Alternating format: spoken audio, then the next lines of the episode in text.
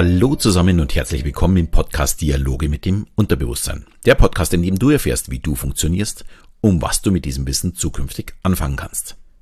Mein Name ist Alexander Schelle und heute spreche ich mal darüber, wie ich, beziehungsweise vielleicht auch andere, mit Niederlagen umgehen sollten und wie ich es in der Vergangenheit getan habe. Ja, heute wäre eigentlich das Thema von meinem Hörer Sebastian geplant gewesen, aber aufgrund der Aktualität möchte ich den heutigen Beitrag dazwischen schieben, und der Beitrag von, für Sebastian, der kommt dann nächste Woche. Ja, es geht, wie soll es anders sein, in dieser Woche nach den Wahlen, ja, um die Niederlagen und wie man damit umgeht. Und für alle, die jetzt die Hände über den Kopf zusammenschlagen und sagen, nicht schon wieder Politik, man hört ja nichts anderes mehr, kann ich beruhigen, es geht nicht äh, um die Politik in diesem Sinne, sondern es geht eher um die Menschen darum, ja, die scheinbar in irgendwie anderen Sphären schweben und keine Ahnung haben, wie man mit der jeweiligen Situation umgehen sollte. Ja, die Wahlen und deren Ausgang dürfte jeder mitbekommen haben und die Reaktionen waren zum Teil wirklich beschämend. Aber warum ist das eigentlich so? Sind Zahlen nicht ein ganz klarer Fakt, wo es keinen Spielraum gibt in der Bewertung? Wenn zum Beispiel beim Fußball das Ergebnis 1-0 lautet, bekommt der Unterlegene zwar vielleicht Lob für die Spielweise, aber keinen Punkt. Da gibt es nichts zum Verhandeln. Ob es da nicht vielleicht doch noch irgendwo so einen halben Punkt geben könnte für das tolle Spiel.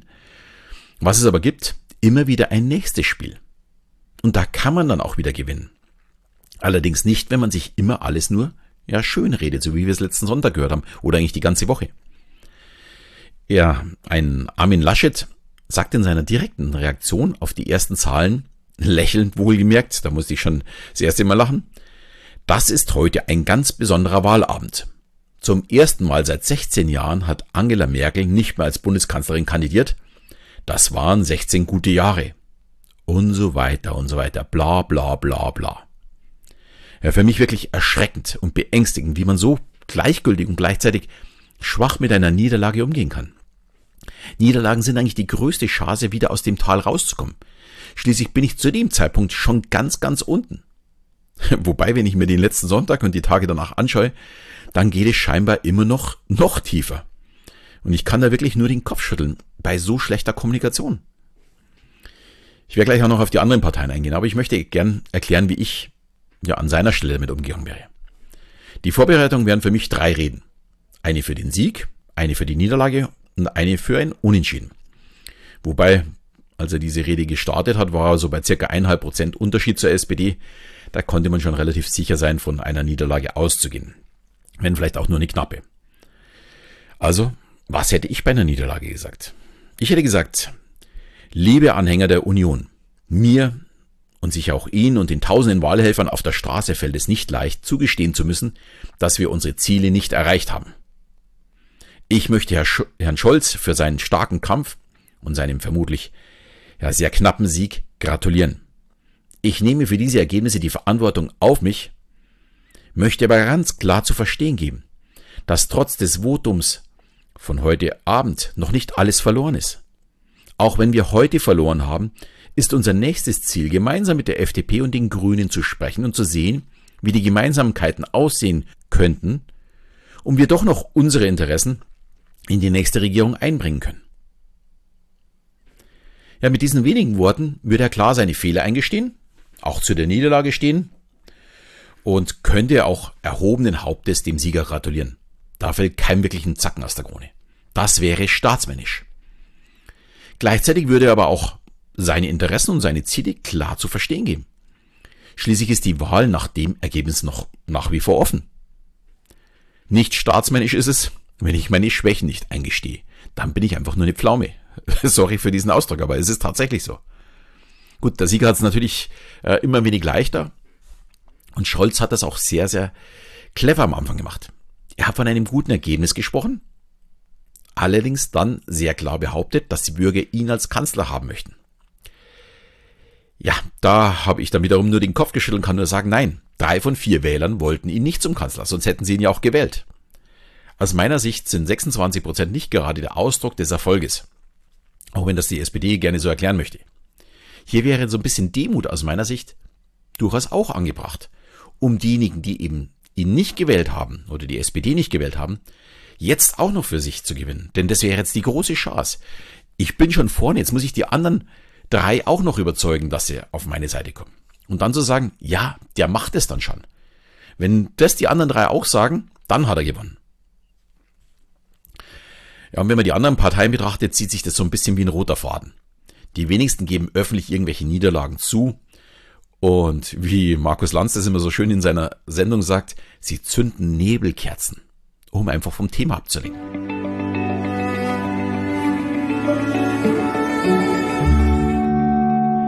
Ja, mal ein bisschen weg von der Politik. Wie gehe ich eigentlich mit, Nieder mit Niederlagen um?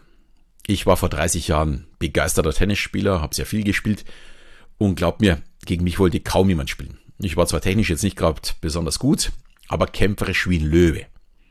Ich war wirklich heiß wie Frittenfett auf dem Platz, hm, habe mich auch lautstark bis zum letzten Punkt angefeuert. War nicht ganz angenehm mit mir.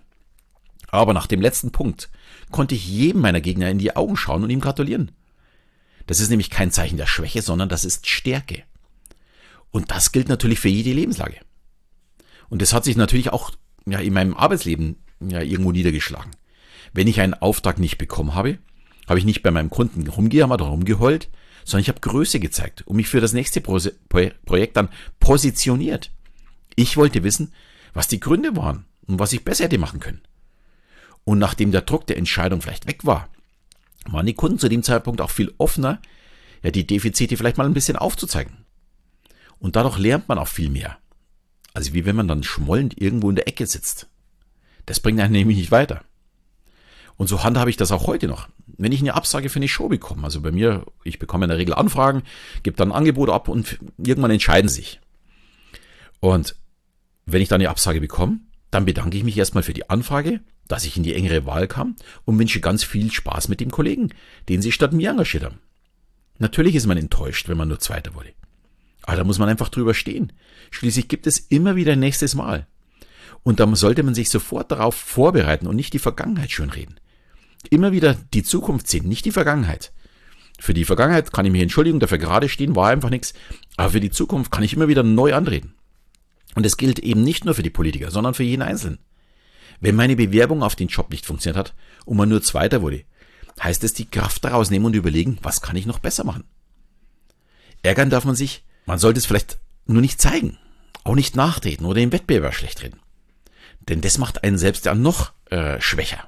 Das macht einen ja nicht gerade stärker, sondern es zieht einen selbst wirklich eher nach unten, immer weiter nach unten. Vielleicht ein kleines Beispiel, wenn ich beim Tennis sage, ich habe gegen Roger Federer verloren, hört sich das ganz anders an, als wie wenn ich gegen Nachbar Meier verloren habe. Also umso stärker mein Gegner, umso höher war ja auch meine Leistung. Also ich muss eher die Leistung des Konkurrenten loben, denn dann weiß ich auch, ich war auch stark genug. Und im Leben gibt es einfach sehr viele Chancen zu gewinnen. Man muss sie nur wahrnehmen. Gegen Roger Federer wird man wahrscheinlich kaum gewinnen können. Der muss sich schon ein Bein brechen, um dass ich gegen den im Tennis gewinne. Aber gegen den Nachbar Meier kann ich vielleicht gewinnen. Und ich kann dann immer wieder aus jeder Niederlage auch lernen. Vielleicht noch ein paar Worte zur Wahl. Es ist ja wirklich fast schon albern, dass die ersten zwei nicht gewonnen haben. Für mich sind die wahren Gewinner die FDP und die Grünen.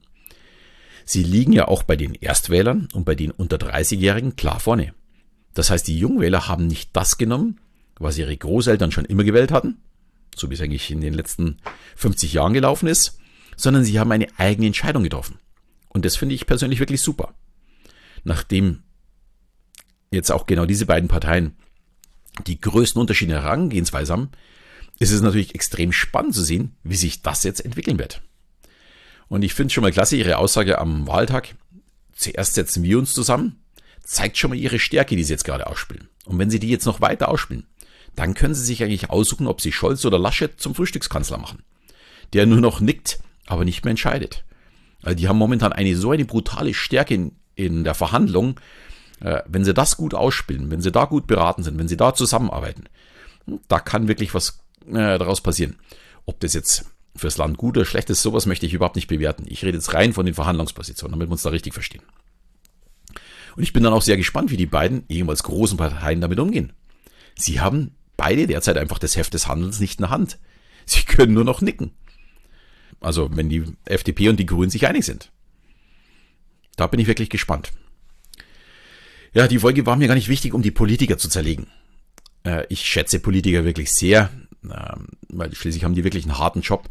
Und Ich möchte bloß mal aufzeigen, was man eigentlich mit Kommunikation wirklich rausholen kann. Und dass wir vielleicht daraus lernen, wie man denn emotional intelligent kommunizieren könnte, um Besseres ja, für sich selbst herauszuholen. Und der entscheidende Schlüssel für Erfolg ist nun mal Kommunikation.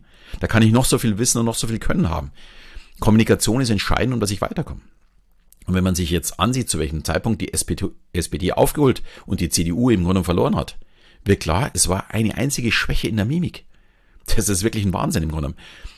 Äh, die, dieser lachende Laschet im Ahrtal, der hat dazu geführt, dass ein Wechsel stattgefunden hat. Die SPD hat in wenigen Tagen ja fast zehn Prozent zugelegt und die Union hat im gleichen Maße äh, gefallen in genau in diesem Zeitraum. Das waren vielleicht zwei Wochen. Und das war zu dem Zeitpunkt absolut keine Inhaltsdiskussion. Da können sich die Politiker noch so viel vormachen.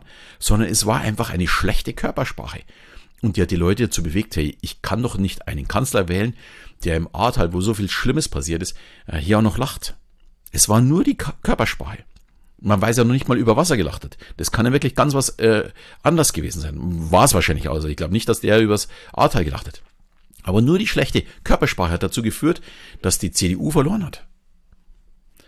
Ja, und wenn du jetzt für dich sagst, ich möchte bei meinem nächsten Bewerbungs- oder Gehaltsgespräch mehr für mich rausholen.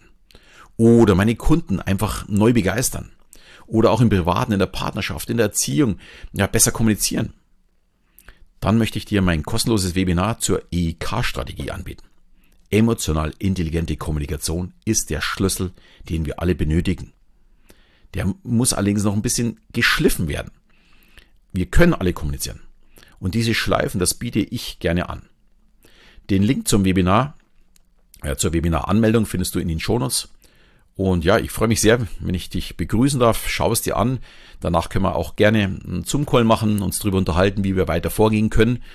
Und ja, würde mich freuen, wenn ich dem einen oder anderen helfen kann.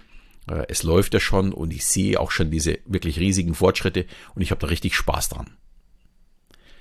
Ja, ich hoffe, die Folge hat dir gefallen. Wenn das Thema für dich spannend war, wie immer würde es mich freuen, wenn du auch diesen Podcast mit deinen Freunden teilst. Ich wiederum würde mich auch sehr freuen, wenn du mir eine 5-Sterne-Bewertung hinterlässt. Habe schon jetzt längere Zeit keine mehr bekommen, also in dem Sinne mal wieder so ein bisschen anstacheln, dass da mal wieder was vorangeht. Und ja, freue mich, wenn ich dich auch das nächste Mal wieder höre. In diesem Sinne verabschiede ich mich bis zum nächsten Mal, wenn es wieder heißt Dialoge mit dem Unterbewusstsein.